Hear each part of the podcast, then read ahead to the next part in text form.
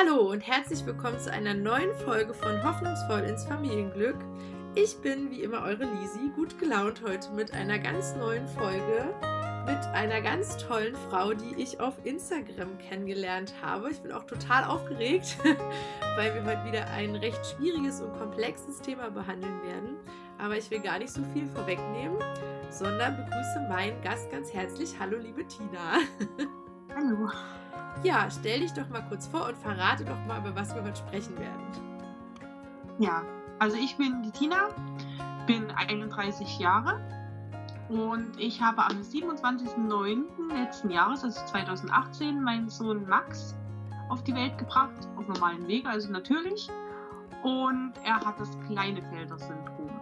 Genau, das ist äh, eine spannende Sache. Wir hatten eben im Vorgespräch, ging es schon mal los, wie spricht man das eigentlich aus? Weil ich hatte gedacht, dass man sagt Klinellefelter-Syndrom oder so ähnlich, aber du hast mich gerade schon äh, korrigiert. Es heißt nämlich Kleinefelter-Syndrom. Und jetzt denken viele so klein, okay, ist dein Kind kleiner als alle anderen? Nein, ist er nicht. Ähm, erzähl doch mal gerne, was es damit auf sich hat. Ja, also die Jungen, das sind hauptsächlich eigentlich nur Jungs, die das betrifft. Ah, spannend. Und die werden ab der Pubertät kein Testosteron bilden. Aha. Das heißt, es muss künstlich dazugeführt werden mit Spritzen oder was es alles so gibt. Und sie neigen auch gern zu Hochwuchs, weil die Jungs nämlich anstatt XY-Chromosomen meistens eins, zwei oder drei X mehr haben.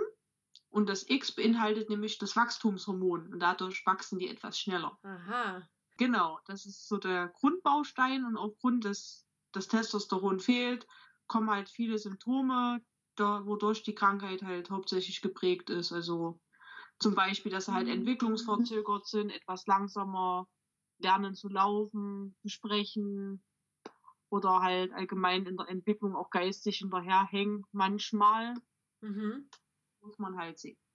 Ah, spannend. Also nicht, wie ich jetzt gedacht habe, kleine Felter, Klinelfelter-Syndrom hat nämlich gar nichts mit klein zu tun, sondern im Gegenteil, ähm, eher mit der Größe dann nachher, weil er wahrscheinlich ein sehr großer Mensch werden wird. Spannend, sind wir mal gespannt. Hoffentlich äh, sind wir so lange noch befreundet, dass ich das irgendwann mal miterleben darf, wie groß sein Sohn irgendwann ausgewachsen ist. Das wäre wirklich kl- klasse. Aber ich würde ganz gern mal von vorne anfangen. Ich habe dich, glaube ich, auf Instagram gefunden vor einem guten Jahr. Also als ich angefangen habe mit meiner Schwangerschaft und dann so ein bisschen Accounts auch geguckt habe, wer ist da so, wer berichtet denn gerade von der Schwangerschaft und dann habe ich dich gefunden. Und ich muss ehrlich sagen, und äh, das ist nicht gelogen, du kannst gerne meinen Freundeskreis anhauen. Ich habe so vielen Leuten von deinem Schicksal erzählt. Also ich habe teilweise abends mit meinem Mann im Bett gelegen und geweint. Es war so emotional und ergreifend, wie du deine Schwangerschaft dargestellt hast auf Instagram und äh, Hut ab, also Wahnsinn. Ich bin immer noch, kriege immer noch Gänsehaut heute, wenn ich das jemandem erzähle und ich habe mich damals im September so unglaublich mit dir gefreut, dass das alles so super gelaufen ist und dein Kleiner so super toll auf die Welt gekommen ist, wie du schon gesagt hast, natürlichen Wege. Da gab es ja so viele Fragezeichen am Ende. Deswegen würde ich ganz gerne dich mal bitten, so ein bisschen aus deiner Schwangerschaft zu erzählen. Das äh, war ja ab der Hälfte doch dann sehr dramatisch gelaufen bei dir, weil die Nackenfaltenuntersuchung bei dir nicht so gut ausgefallen ist, richtig? Genau, also das fing ja alles damit an. Ähm, ich bin ja erstmal auf normalen Wege schwanger geworden, nach vier künstlichen Befruchtungen. Ah, spannend. Und insgesamt nach vier Jahren Kinderwunsch ist dann tatsächlich einfach so passiert. Das war ja so schon ein Wunder. das kann nicht sein, ja. Wahnsinn. Ja, und dann haben wir, habe ich immer von Anfang an gesagt, das wird alles gut, es wird ein Junge. Und dann fiel halt auf in der 13. Woche, dass da was nicht stimmt. Die Nackenfalte war zu groß und es war Wasser auch am Kopf. Hm. Daraufhin wurden wir zu einem Spezialisten geschickt. Der hatte uns dann gleich auch auf eine Fruchtwasseruntersuchung hingewiesen. Und damals dachten wir übrigens noch, dass es ein Mädchen wird, weil alle gesagt haben, das ist eindeutig ein Mädchen. Da wurde auch noch das Turner-Syndrom in den Raum geworfen. Down-Syndrom stand auch im Raum. hm. Und aufgrund des Wassers am Kopf wurde auch das dann die Walker-Syndrom noch vermutet, Hm. weil unser Sohn nämlich eine Zyste am Kleinhirn hatte.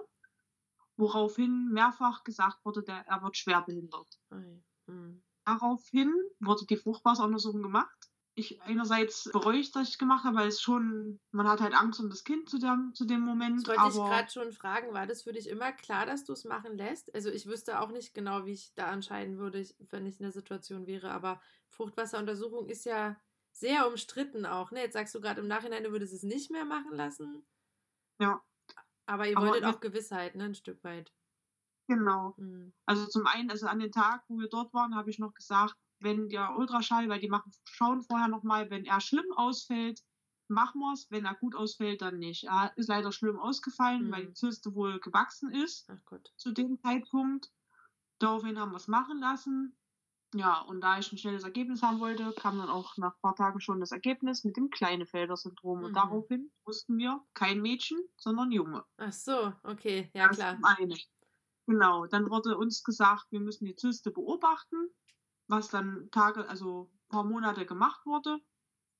Und so um die, zu Ende ab, also ich bin, muss ich überlegen, Schwangerschaftswoche ist schon war. Das war, glaube ich, so 8, 19., 20. Schwangerschaftswoche. Da wurde nochmal geschaut und gesagt, Mensch, die Zyste ist nicht groß gewachsen. Hm. Wir beobachten das jetzt nur. Das Kleinhirn ist noch vollständig. Also der Spezialist vermutet nur eine schwache Form. Mhm. Daraufhin sind wir dann nur noch zu unserer Ärztin in der, in der Umgebung gefahren, die dann nur noch mal die Kontrolle gemacht hat und die kam dann mit der nächsten Diagnose mhm. mit Lysencephalie. Soweit ich jetzt gelesen habe, können die nicht schlucken, die können kaum atmen, die werden nicht alt und geistig nur fünf Monate. Wow, also ihr habt quasi auch so ein kleines Studium mit absolviert, Medizinstudium in einer Schwangerschaft, oder? Wow, du hast ja dann auch immer wöchentlich kurz darüber berichtet, was da rauskam aus der Untersuchung. Ich habe hier immer abends im Bett gelegen und wie gesagt, ich ja auch schwanger, also man, ich war so involviert, das war Wahnsinn, ja. Ja, also wir hatten vorher, vor der Lysencephalie-Verdacht, hatten wir auch sogar schon einen Termin bei einem Bestatter für einen Notfall. Ach du grüne Leine. Weil es halt mhm. wirklich so schlimm aussah um das Kind, um unseren Kleinen. Und ja, schlussendlich, als dann die Lysencephalie vermutet wurde, hat mein Mann dann noch gesagt, zu mir, mach dir keine Gedanken. Er hat sich bisher immer die guten 50 Prozent rausgesucht und das wird er jetzt wieder tun. Schön, ja, schön, dass ihr da so zusammenhaltet, ja. Ja, und zwei Wochen später hatten wir dann MRT während der Schwangerschaft. Was das du alles klar. gehabt hast, meine Güte. Das haben ja, manche im ganzen Leben nicht. ja. ja, also ich könnte, ich könnte ein Buch schreiben. Ja, mach das. Ja. Auf jeden Fall kam dann bei dem MRT raus, dass das Kind keine Lysencephalie hat. Hm und die Zyste auch keine Dandy-Walker-Zyste ist, sondern eine ganz normale Zyste, die normalerweise in der Schwangerschaft irgendwann verschwindet. Mhm. Also gar nicht so schlimm aussieht. Meine damalige äh, Pränataldiagnostikerin wollte es dann leider wieder etwas schlimmer darstellen. Befund keine schwere Hirnfehlbildung, aber dann fing es an, die Zyste ist noch da und wir müssen das beobachten und das ist doch eigentlich gar nicht so gut und so weiter. Und dann haben wir für uns einen Schlussstrich bei der gezogen und sind dann in die Klinik wo wir eigentlich entbinden wollten. Mhm. Ja, und die haben uns dann Mut gemacht und gesagt, es wird alles gut. Dementsprechend haben wir uns dann auch zu dem Zeit wirklich vollends für unseren kleinen Sohn entschieden. Wir hatten schon vorher eigentlich uns schon für ihn entschieden. Aber da war dann wirklich, wo wir wussten, es wird alles gut, haben ja. wir gesagt, so, wir kriegen ihn. Mhm. Ja, und am 27.09. kam er dann auf die Welt in ein anderen Krankenhaus, also bei denen in der Nähe. Mhm. Und war kerngesund, ne? Ja, die Zyste war dann weg. Von der sie immer vermutet hatten. Die, die hatten noch ein MRT gemacht im Krankenhaus. Zyste verschwunden. Und kein Down-Syndrom, kein Lysencephalie, kein Dandy Walker. Er hat zwar noch etwas Wasser im Kopf behalten, was immer noch regelmäßig untersucht wird, hm. aber das ist jetzt nicht schlimm. Ja, und halt das kleine Felder-Syndrom, was er noch hat. Ja, Wahnsinn, aber das ist echt, also das ist wirklich Hollywood-reif, dass er dann wirklich so einen tollen, gesunden Sohn auf die Welt gebracht hat. Nach dieser ganzen Zeit, haben die Ärzte euch eigentlich auch öfter mal zu einem Abbruch gedrängt oder wie muss ich mir das vorstellen? Also das wurde wahrscheinlich häufiger in den Raum geworfen, oder? Also äh, Raum geworfen, ja. Gedrängt hat uns keiner. Also der Spezialist, seine Aussage war, äh, da sich hier, also er, er hatte damals noch vermutet, es ist eine schwache eine schwache dann die Walker-Version. Hm. Kannst du da kurz sagen, was worum es sich dabei handelt? Also dann die Walker ist eine Zyste, die, die wird so groß, dass sie das Kleinhirn sozusagen spaltet. Ui, okay. Diese Verbindung zwischen Kleinhirn, also dieser Kleinhirnwurm, diese Verbindung ist ja so wichtig, für die gesamte Entwicklung eines Menschen. Das heißt, wenn das zerstört wird, kann der Mensch nicht viel. Also die können schon ein bisschen was, aber die sind halt trotzdem schwerbehindert. Mhm. Deswegen, also es gibt sogar noch so schlimme Fälle, dass sich das Gehirn durch diese Zyste so extrem verschiebt, dass die Kinder gar nichts können. Oh Gott, okay. Die Hm. würden gar nicht lange leben können. Also es gibt solche und solche Fälle. Ja, ja, klar. Und er hat selber zu dem Zeitpunkt noch gesagt, an die Borger, er, er hat schon einige Kinder diesbezüglich auf die Welt gebracht Mhm. und für ihn sind das traurige Geschöpfe. Ach Gott. So hat er es ausgedrückt. Wow. Und als, dann, als er dann gesagt hat, es handelt sich wohl nur um eine schwache Form, dass er hier keinen Grund für einen Abbruch sieht. Okay. Das war seine Aussage. Dann am Ende, wo er uns dann verabschiedet hat, Ja. unsere andere Ärztin gedrängt hat sie uns nie, aber sie hat auch selber immer gesagt, ja, gehen Sie auch mal vom Negativen aus. Hm. Als sie das mit dem Listencephalin in den Raum geworfen hat, ihre Worte waren ja auch noch, als sie es mehrfach erwähnt hatte, gut, dass sie das MRT machen, weil äh, was ich hier mache, ist ja eh nur Kaffeesatz lesen. Das waren ihre Worte. Oh Mann, Da hat man sehr viel. Vertrauen dann, ne? Mhm. Da dachte ich mir, da hättest du es dir auch sparen können, dass du das überhaupt erwähnst. Also sie hat nur gesagt, die Kinder, die können halt nicht viel, sie, sie müssten halt beatmet werden und müssten enteral ernährt werden, weil sie nicht schlucken können. Also gehen Sie mal vom Negativen aus, so hat sie es gesagt. Hm. Und die Humangenetikerin damals, die uns ja auch über das Kleinefelder beraten hat, hat gemeint, ob uns denn schon der Abbruch, also da, da, ob uns schon gesagt wurde, dass auch ein Abbruch noch zu dem Zeitpunkt möglich ist. Wie weit Das warst du war, da? Uff, das muss ich überlegen, das war schon nach der Fruchtwasseruntersuchung. Die Fruchtwasseruntersuchung war noch 17, also ich glaube auch so 19., 20. Woche. Ah ja, doch. Also schon quasi fast Halbzeit. Wahnsinn. Okay. Ja. Mhm. Und kam denn Max nun im Endeffekt zu früh, zu spät? Wann war ET? Der war am 5. Oktober, Ah, auch Oktoberkind. kam am 27. Also acht Tage zu früh. Ja, gut, das ist aber ganz normal. Ja. Genau, ist lustigerweise der Tag gewesen, wo laut meiner Mutti ich damals hätte zur Welt kommen sollen, am Ach. 27. November. Schicksal. Und ich kam ja am 8. Oktober. Ach, ja witzig. Ach, Ja. witzig, ich bin auch ein Oktoberkind. ja. Wie hat denn dein Umfeld reagiert auf die ganze Geschichte? Also kam, wurde da öfter mal Abbruch laut oder standen die Mhm. alle mit einer wie eine Wand hinter dir? Das hofft man natürlich immer, aber die Realität sieht dann oft anders aus. Ne? Ja, also meine Schwester war etwas sehr zurückhaltend. Mhm. Ihr Freund, also meine Schwester hat ja auch eine Tochter jetzt, also die vier Monate vorher bekommen. Ah, Und ihr Freund hatte damals erwähnt, ob wir, warum wir nicht schon längst abgebrochen hätten. Die Mhm. hätten, sie hätten das schon längst gemacht. okay.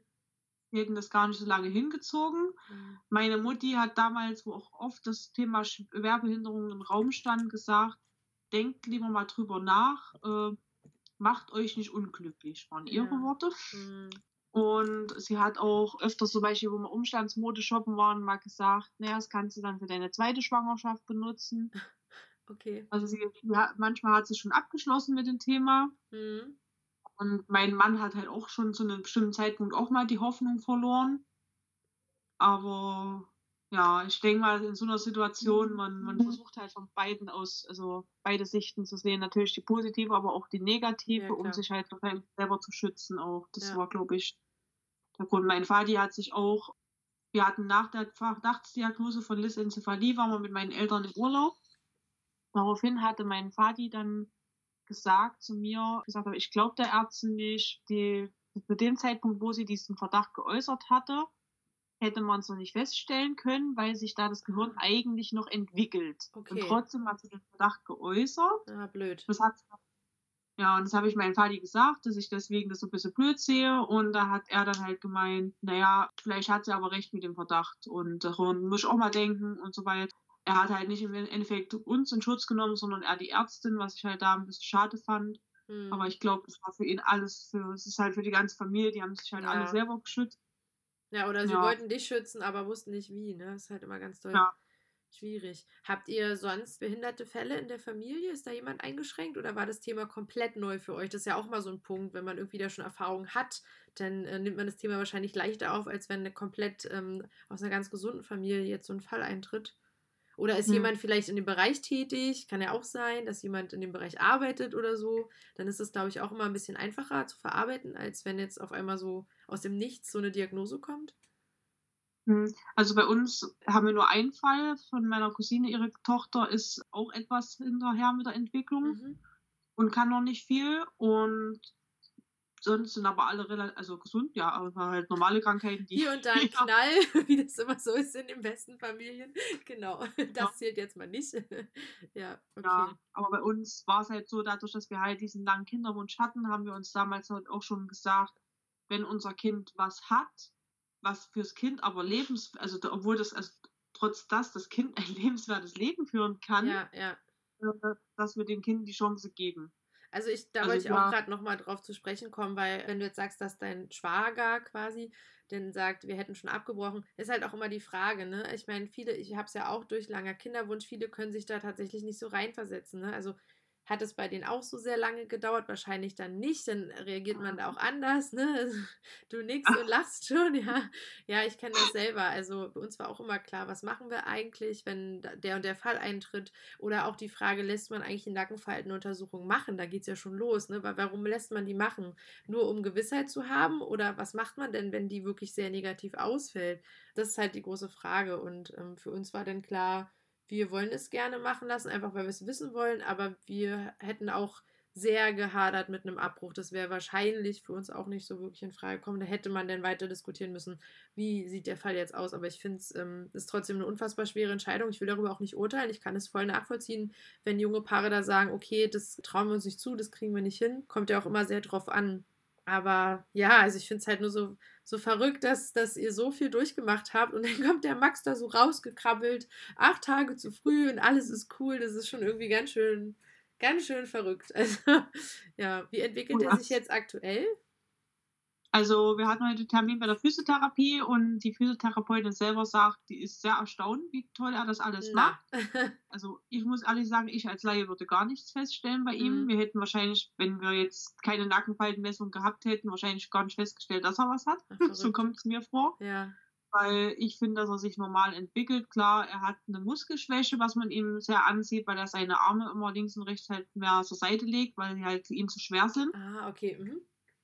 Aber dadurch, dass er halt etwas zarter ist als andere Babys, die nicht so die also er ist nicht so proper. Und bei ihm ist es halt ganz gut, dass er nicht so dick ist, weil ihm das 'n bisschen bei der Muskelschwäche wieder zum Vorteil Ja. besser ist.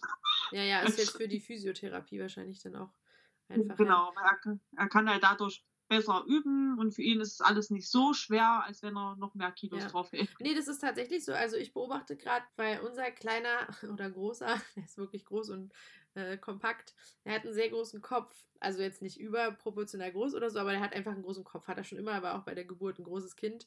Und dementsprechend habe ich jetzt grade auch von Hebammen und so gehört, dass die Kinder mit großen Köpfen sich relativ spät rollen können aufm Bauch und aufm Rücken, weil einfach diese Bewegung, ja also die kommt ja so aus der Hüfte und dann muss der Kopf ja so Mhm. mitgenommen werden. Und dadurch, dass der noch so sehr schwer ist, kriegen die das sehr spät hin und das kann ich auch bestätigen. Also, so alle September, Oktober, November Kinder um uns herum, die rollen und weiß ich nicht und machen und tun.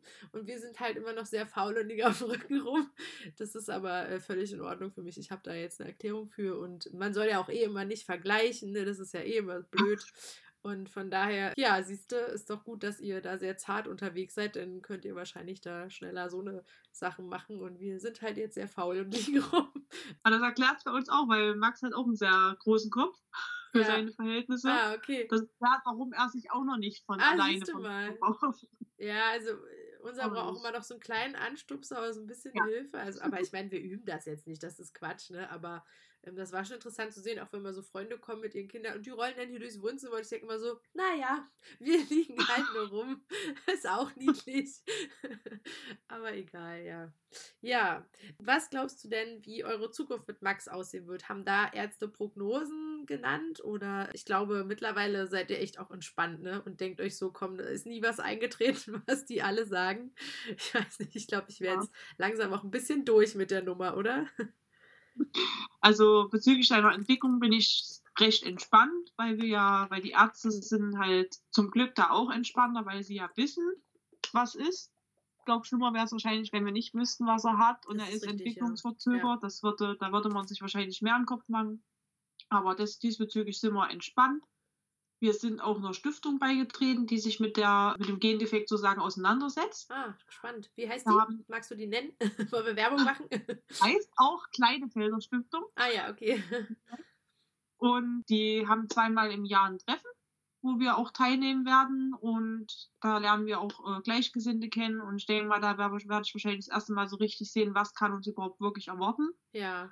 Weil man hat zwar schon eine Vorstellung, aber ich bin auch, muss ich sagen, von der Entwicklungsverzögerung, die uns ja prophezeit wurde, habe ich das viel schlimmer erwartet, mhm. als das, wie er sich aktuell überhaupt entwickelt. Also er fängt schon an, sich mit einem Armstütz zu gehen, kommt schon fast in Vierfüßlerstand, Schön. was halt, also wo halt meine Physiotherapeutin sagt, das ist top, das ja. können manche Kinder in dem Alter noch nicht mal. Ja. Da bin ich selber auch schon ein bisschen erstaunt. und dass er halt auch so aktiv ist und so und auch er ist halt ein sehr aufmerksames Kind. Mhm. Also er schaut alles an, wenn irgendwo Geräusche sind, guckt er hin und das fördert ihn wahrscheinlich auch beim Lernen. Ja. Und das Einzige, wo ich glaube ich in der Zukunft Angst hätte, also beziehungsweise wo ich Respekt habe vor, ihm das irgendwann mal zu erklären. Ja, das glaube ich. Mhm. Weil bei dem Kleinefelder-Syndrom ist es halt auch so, dass die Kinder keine, dass die Kinder keine Kinder kriegen. Ach echt, ja. Ja, dass sie halt unfruchtbar sind. Also seine Erkrankung, er hat ja zwei X zu viel, wird es wahrscheinlich zu 99,9 Prozent so sein, dass er keine kriegen wird. Ach Gott. Die, die nur ein X zu viel haben, ist die Wahrscheinlichkeit etwas höher, dass sie Kinder kriegen können, weil sie da noch ein paar Spermien vorher rauskriegen können. Aber das wird wahrscheinlich bei denen auch nur künstlich mhm. gehen. Auf normalen Wege können, glaube ich, kleine Väterjungs keine Kinder kriegen. Okay. Na, das macht Deshalb. uns als Kivo-Muttis natürlich schon auch ein Stück weit sehr traurig, ne? Aber ich muss gestehen, ich habe jetzt so viel in der ganzen Entwicklung auch in den letzten Jahren beobachtet und mitbekommen. Wer weiß, wenn er 20 oder 30 ist, was da schon wieder alles auf dem Markt in der Medizin ja. passiert ist, vielleicht wird ihm das alles zugutekommen und gar nicht so das Thema werden. Ja, verrückt. Wirklich verrückt. Jetzt hast du schon die Stiftung angesprochen. Gibt es noch irgendwas Interessantes, was du der Welt da draußen noch mitgeben magst über das Klinefelter-Syndrom? Gute Frage. Also wir, ähm, ich finde, äh, viele machen halt sich zu sehr viel Angst. Ich bin mit einer in Kontakt, die ist jetzt auch schwanger mit dem Klinefelter-Syndrom mhm. und sie hat Angst, dass sie sich bezüglich der Zukunft zu sehr auf dieses Syndrom fixiert. Ja. Obwohl bei ihr nur ein, bei ihrem Kleinen nur ein X zu viel ist, mhm. wo dann wirklich viele sagen, bei den Kindern kriegst du das meistens gar nicht mit. Mhm. Weil gerade mal 20 Prozent der Kleinefelder Jungs überhaupt diagnostiziert werden. Ach, guck an. Mhm. Die anderen 80 Prozent, die fallen einfach hinten runter, weil man es einfach nicht feststellt. Mhm. Weil das einfach, äh, die meistens haben die gar keine Auswirkungen, die entwickeln sich normal. Manche machen Abi, manche studieren, da kriegt man IQ-mäßig auch gar nichts mit. Mhm, ach, spannend. Die stellen das meistens wirklich erst fest, während der, wenn sie Kinder kriegen wollen. Mhm. Das halt einfach nicht so auf normalen Wege funktioniert. Und ich glaube, man macht sich halt zu viel, also finde ich jetzt zu viel Angst, aber es muss natürlich jeder für sich entscheiden. Aber es wird halt, finde ich, zu schnell beim Kleinefelder-Syndrom abgebrochen, weil es gibt ja trotzdem, soweit ich gehört habe, immer noch um die 90 Prozent, die ein Kind mit Kleinefelder-Syndrom abtreiben. Ja, ja, ja. Da gibt es ja, ja, generell auch gerade eine Debatte bei Trisomie und allen den Themen, ne, mhm. dass ähm, da sehr, sehr häufig abgebrochen wird. Ähm, wo, wo jetzt, glaube ich, ja. auch darum ging, ob man überhaupt diese ähm, Tests noch, nee, die sollten standardmäßig eingeführt werden. So soll, so ja. ging es, ne? Ja, also ganz schwierige Kiste. Ich finde es eigentlich ganz gut aktuell, dass es ja jeder selber entscheiden kann. Ob das dann nun von der Kasse bezahlt wird oder nicht, ist nochmal ein anderes Thema. da sind wir, äh, aber wo fängt man da an? Ne? Beim Kinderwunsch wird ja, ja, auch quasi irgendwie gefühlt nichts bezahlt. Von daher, ach Menschen, habt ihr auch vier, also vier Inseminationen habt ihr gehabt? Vorher? Genau, also drei Xis und eine Kryo hatten wir. Ach, verrückt. Genau. Und die haben alle nicht geklappt und dann klappt es einfach so. Und dann ja. machen die euch so eine Horrorszenarien in der Schwangerschaft. Oh ja. Mann, also wirklich, unbedingt ein Buch schreiben. So, jetzt die äh, wichtigste Frage am Schluss. Wollt ihr denn noch mehr Kinder haben? Ja. Ja, ach schön, super, ja. Nee, klar. Finde ich toll. Nee, und dann äh, wirst du wahrscheinlich die entspannendste Schwangere dieser Welt sein. also, ich war, ja, also ich könnte mir vorstellen, dass man jetzt einfach äh, extrem auch abgebrüht ist und sich denkt so, ach come on. Also, ich habe bei weitem nicht dein Drama und Theater mitmachen müssen in der Schwangerschaft. Ein Glück, also wirklich nochmal Hut ab. Ich wäre wahrscheinlich, weiß ich nicht, völlig ausgeflippt. Aber mhm. mir haben sie ja immer gesagt, ich kriege ein sehr großes und sehr schweres Kind. Und äh, unser wurde ja auch äh, über viereinhalb Kilo am Ende geschätzt. Und ja, dann sitzt du da so zehn Tage vor ET und denkst dir so, okay, holt ihn doch einfach irgendwie raus. Also mir haben sie auch sehr viel Panik gemacht und ich kann mich entsinnen, dass diese Phase, also diese 14 Tage, drei Wochen auch der Horror waren. Und am Ende wurde er mit 3500 Gramm geboren und war das normalste Kind dieser Welt. Also wir haben wieder daraus gelernt, eine Schwangerschaft oder eine Geburt ist keine Mathematik, sondern Biologie und da hat man leider nicht so wirklich viel Einfluss drauf. Ne? Ja. Oh ja. Okay, cool, liebe Tina. Ich glaube, ich habe äh, all meine Fragen gestellt, die ich zu dem Thema an dich hatte. Und finde es äh, richtig, richtig cool, dass du ja, dich da jetzt stark machst und ein bisschen davon was erzählst. Wer Bock hat, der kann Tina auch auf Instagram finden. Da äh, verlinke ich dich gerne mal in den Show Notes. Ja, kann so ein bisschen beobachten, wie der Max wächst und gedeiht. Ich gucke da immer ganz gerne mit seinen süßen Klimperwimpern mal vorbei und äh, freue mich wirklich, dass es ihm sehr, sehr gut geht. Also das wirklich grenzt an ein Wunder nach der ganzen Hysterie. Ja, sonst wünsche ich dir eine wunderschöne Woche und sage nochmal lieben Dank ja, sonst würde ich mich wie immer über eine 5-Sterne-Bewertung bei iTunes freuen oder auch bei Spotify, hört mal rein oder auch über viele Kommentare bei Facebook oder auf der Webseite. Wir können da gerne noch viel mehr drüber diskutieren. Oder wir machen sogar mal noch eine Umfrage bei Instagram. Ich glaube, das Thema ist noch nicht vom Tisch. Da werden wir bestimmt noch ein paar Fragen zu beantworten müssen oder dürfen. Und da freue ich mich sehr drauf und wünsche euch auch eine schöne Woche. Bis bald!